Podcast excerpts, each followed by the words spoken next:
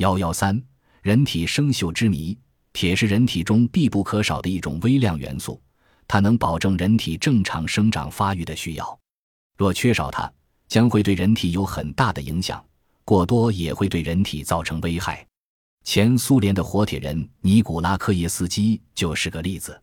尼古拉科耶斯基是一名青年工人，有一天干完工作后去浴池里洗澡，忽然发现自己所用的毛巾有一些红色的斑点。起初他以为是自己不小心从哪儿蹭来的，便用水把它洗了下去。谁知过了一会儿，那些斑点又出现了，这是怎么回事呢？难道是用劲过猛，把身体搓破流血了？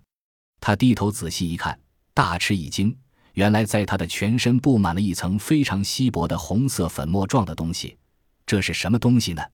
尼古拉科耶斯基慌忙用水清洗，结果越冲越多，他万般无奈。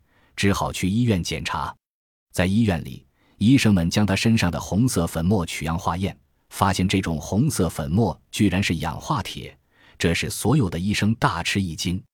他们向尼古拉科耶斯基提出建议：以后不要再淋浴，要避开雨天出门，否则难以活到四十岁。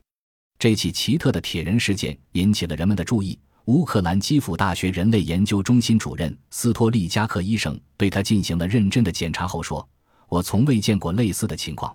当然，每个人都需要铁质来维持健康，但尼古拉科耶斯基的身体内产生那么多铁质，已经使他的皮肤开始生锈，而且更为严重的是，他的内脏也在生锈。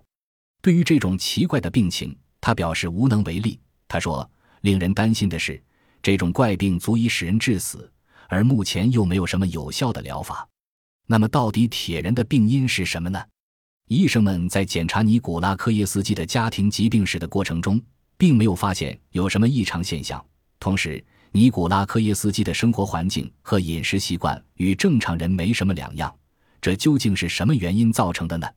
医生们对此束手无策。现在，在死亡线上挣扎的尼古拉科耶斯基正盼望着人们的帮助。